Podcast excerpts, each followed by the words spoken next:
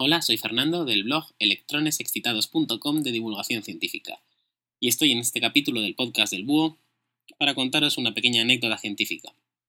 Se puede resumir en la siguiente frase.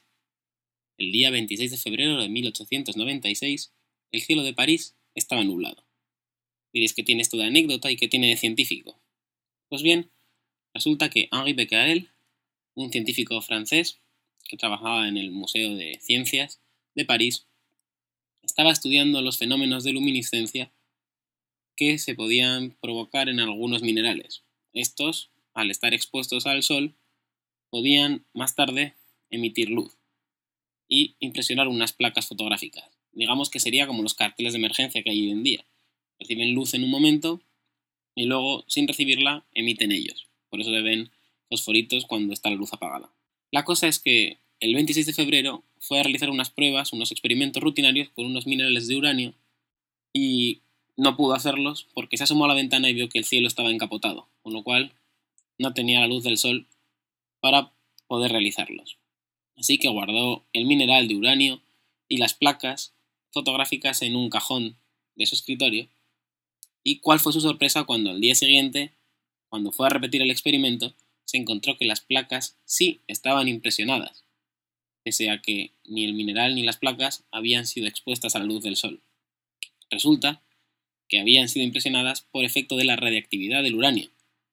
Henri Becquerel es desde entonces considerado descubridor de la radiactividad y le fue otorgado el Premio Nobel de Física en 1903 junto a los esposos Marie y Pierre Curie por este sensacional descubrimiento que ha tenido tantas propiedades buenas, bueno, y algunas malas, y tantas aplicaciones desde entonces. Espero que os haya parecido curiosa la anécdota y que disfrutéis del resto del programa con Jorge. Muchísimas gracias, Fernando. Bienvenidos al capítulo XV Palito del podcast del Búho.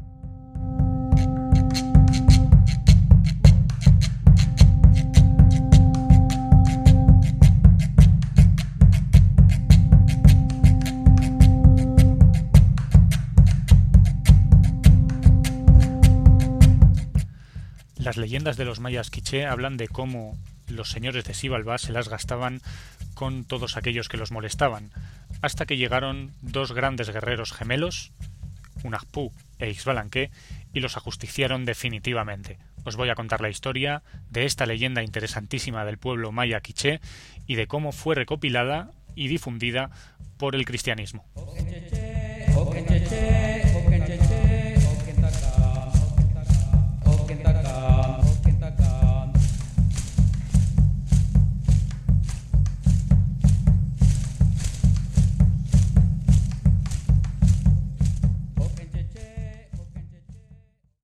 Cuentan las leyendas de los indios mayas quiché que un buen día el gran dios Un Unagpú, que representa la fertilidad para los mayas, estaba jugando al juego de pelota con su hermano, llamado Bukub Unagpú.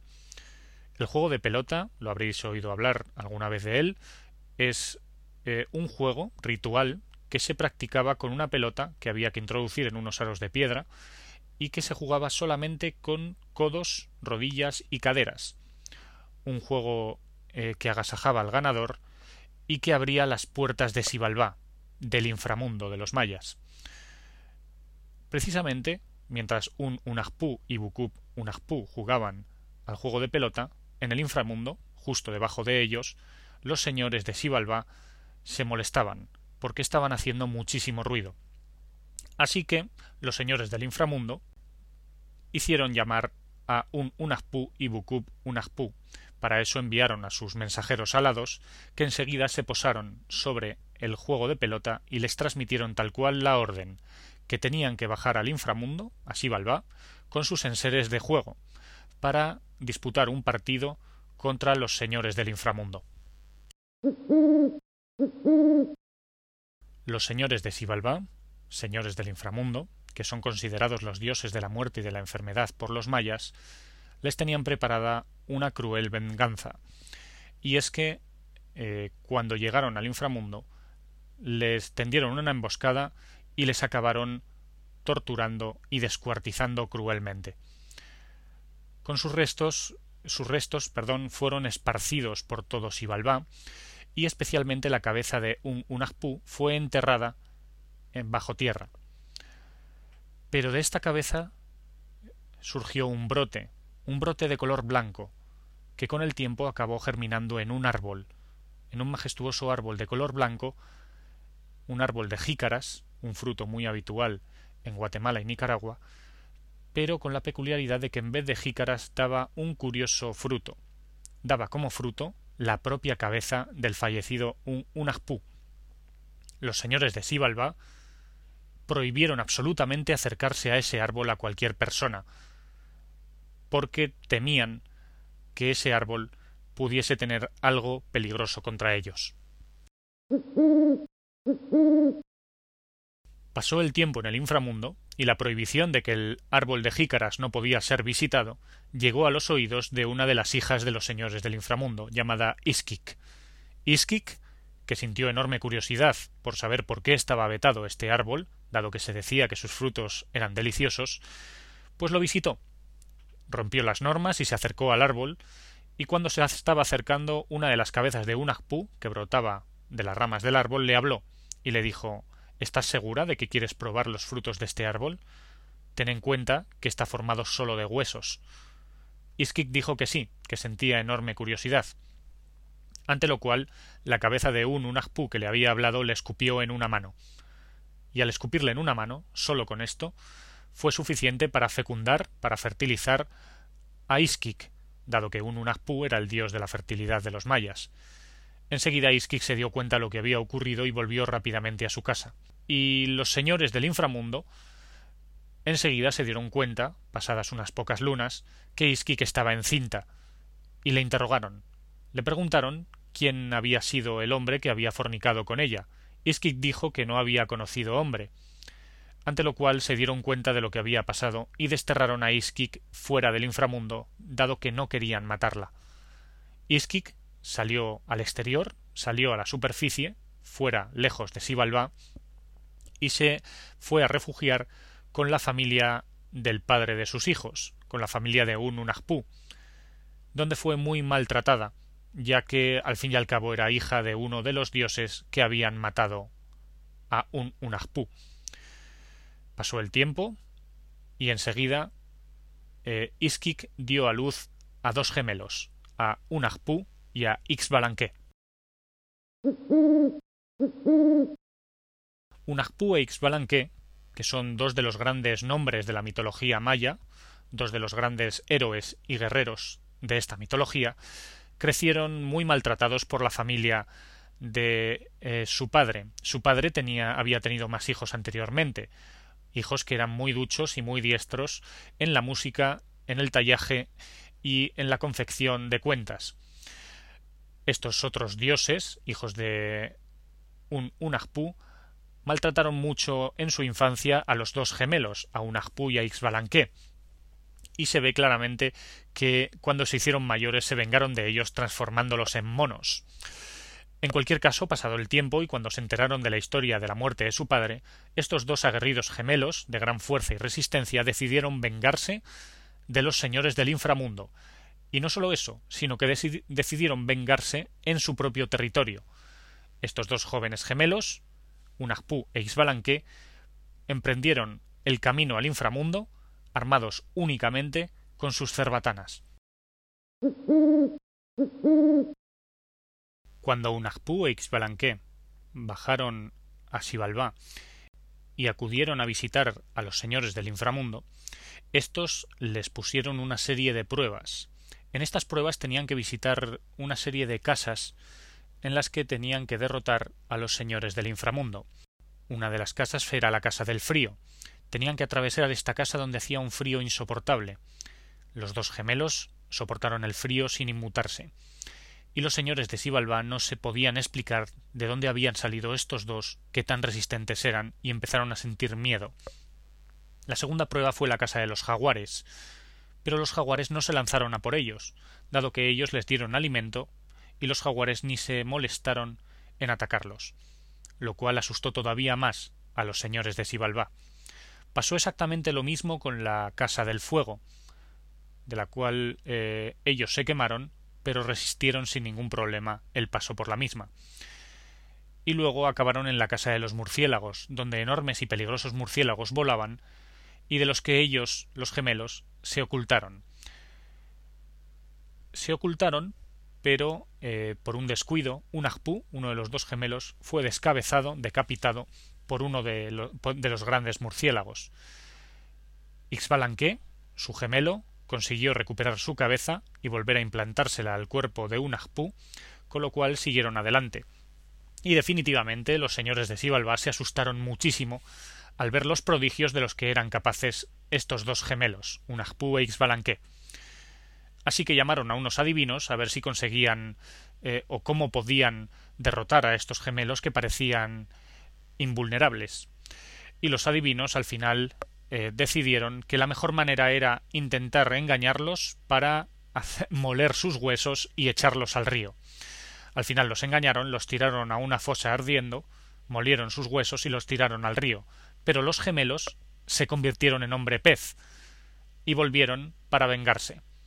Ante el terror enorme que tenían los señores de Sibalba finalmente les preguntaron quiénes eran y qué querían, y los gemelos les respondieron que venían a vengar la muerte de su padre, un Unagpú, y de su tío, Bukup Unagpú, y finalmente los eh, desterraron a estos dioses de Sibalba y los desterraron a la fabricación de vasijas, de enseres y de cosas menores.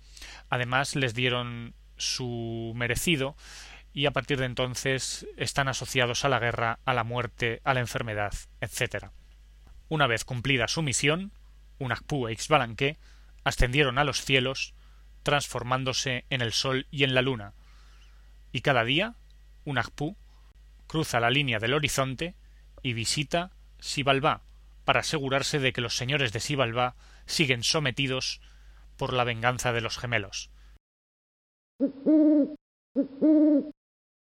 La leyenda que acabáis de escuchar es sólo una parte del Popol Vuh, el Popol Vuh, que espero estar pronunciando bien, si no, decídmelo en los comentarios, eh, es un libro que recopila todas las leyendas y la mitología de los indios mayas quiché, que es una etnia de los mayas, ya que los mayas eran una cultura muy amplia que amalgamaba diferentes pueblos, es una etnia que se eh, situaba en el sur de Centroamérica, en las actuales Nicaragua, Guatemala, Honduras.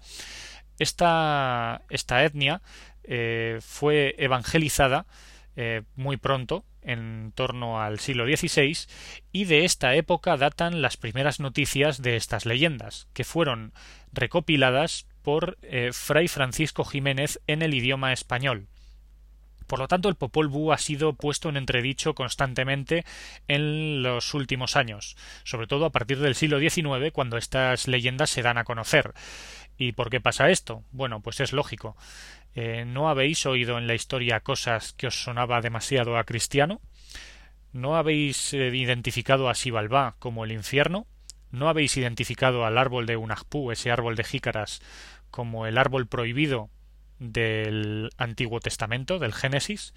Pues sí, parece que el Popol Vuh fue bastante toquiteado por este tal Fray Francisco Jiménez. Parece que en su traducción se dejó muchísimas cosas en el tintero y luego barrió para casa en otras tantas. Eh, esto es uno de los casos en los que el cristianismo ha llegado y ha, entre comillas, contaminado la eh, cultura de una zona eh, por el hecho de querer evangelizar. Pero bueno, esto en la historia de la humanidad ha estado siempre a la orden del día. Los romanos hicieron lo mismo, los griegos hicieron lo mismo, los egipcios hicieron lo mismo, porque al fin y al cabo una cultura se impone a otra, ya sea por las armas o ya sea por la propia pujanza de la propia cultura. Esto es lo que pasó con, los, el cristianismo y con la evangelización. La única noticia que nos queda de toda esta serie de leyendas son las que nos quedan por la traducción de Fray Francisco Jiménez. El Popol Vuh eh, fue transcrito por Fray Francisco Jiménez, pero lo hizo más o menos con cierta responsabilidad, hay que decirlo, porque lo hizo en dos columnas. Fray Francisco Jiménez se ve que dominaba en parte la lengua quiché, Eh, parece que no la dominaba al 100%, no era muy ducho en esta lengua, pero hizo un esfuerzo de transcribir todas estas leyendas en alfabeto latino. Es como si alguien se os pone a hablar en chino y vosotros cogéis todo lo que os dice, pero escribiéndolo con vuestro alfabeto, con el alfabeto latino. Esto mismo es lo que hizo Fray Francisco Jiménez. Transcribió el Popol Vuh a oído y después lo transcribió al español. La primera eh, edición de este manuscrito que se tiene de Fray Francisco Jiménez está escrita en dos columnas, una en castellano y otra en quiché, pero con alfabeto latino. Por lo tanto, hay que pensar que se dejó muchísimas cosas por el camino a la hora de transcribir dicho texto. Por lo tanto, ¿os debéis creer la leyenda que os he contado? Mi respuesta es sí.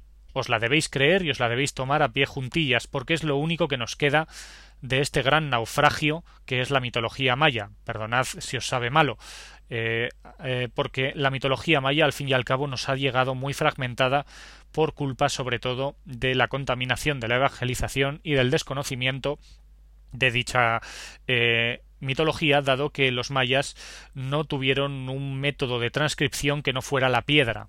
la epigrafía de los templos es lo único que nos ha quedado para conservar las fuentes directas, los testimonios directos que dejaron los propios mayas.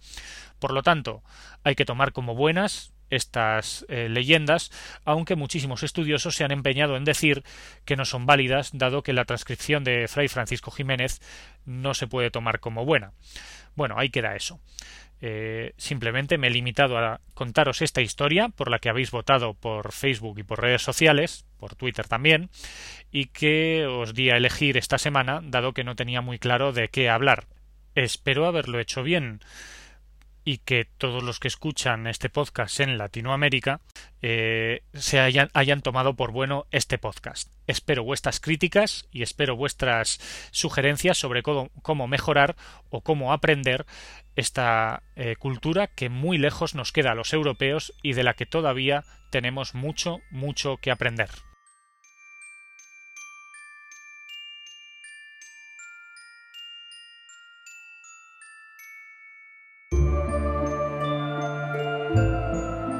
¿Os ha gustado el capítulo? Espero que sí. He tenido que hacer un gran esfuerzo para documentarme sobre este tema del que no tenía mucha idea. En cualquier caso, espero que lo hayáis disfrutado y podéis decirme lo que queráis en el podcastdelbúho.com, en los comentarios de elpodcastdelbúho.com o en el grupo de Facebook, el podcast del búho, historias y personajes. También podéis añadirme a Twitter, mi usuario es guion bajo, Jorge guion bajo, y allí decirme lo que os dé la gana. Eh, también eh, quiero dar las gracias, sobre todo a Fernando, por haber eh, grabado la anécdota del principio del capítulo. Fernando de electronesexcitados.com, muchas gracias. También quiero dar las gracias a los grupos de música que ilustran y adornan mi podcast, que son en el inicio Balam, que es un, grupo que podéis encontrar en jamendo.com, o bien de Celestial Aeon Project, que es de la que es la música que estáis escuchando ahora. Eh, bueno, nada más. Así. Ah, muchísimas gracias a todos los que habéis votado por elegir el tema de mitología maya en el podcast de esta semana. Voy a poner los nombres de todos en el podcastdelbúho.com. Muchísimas gracias de nuevo. Y nos vemos en el siguiente capítulo del podcast del búho. Un saludo.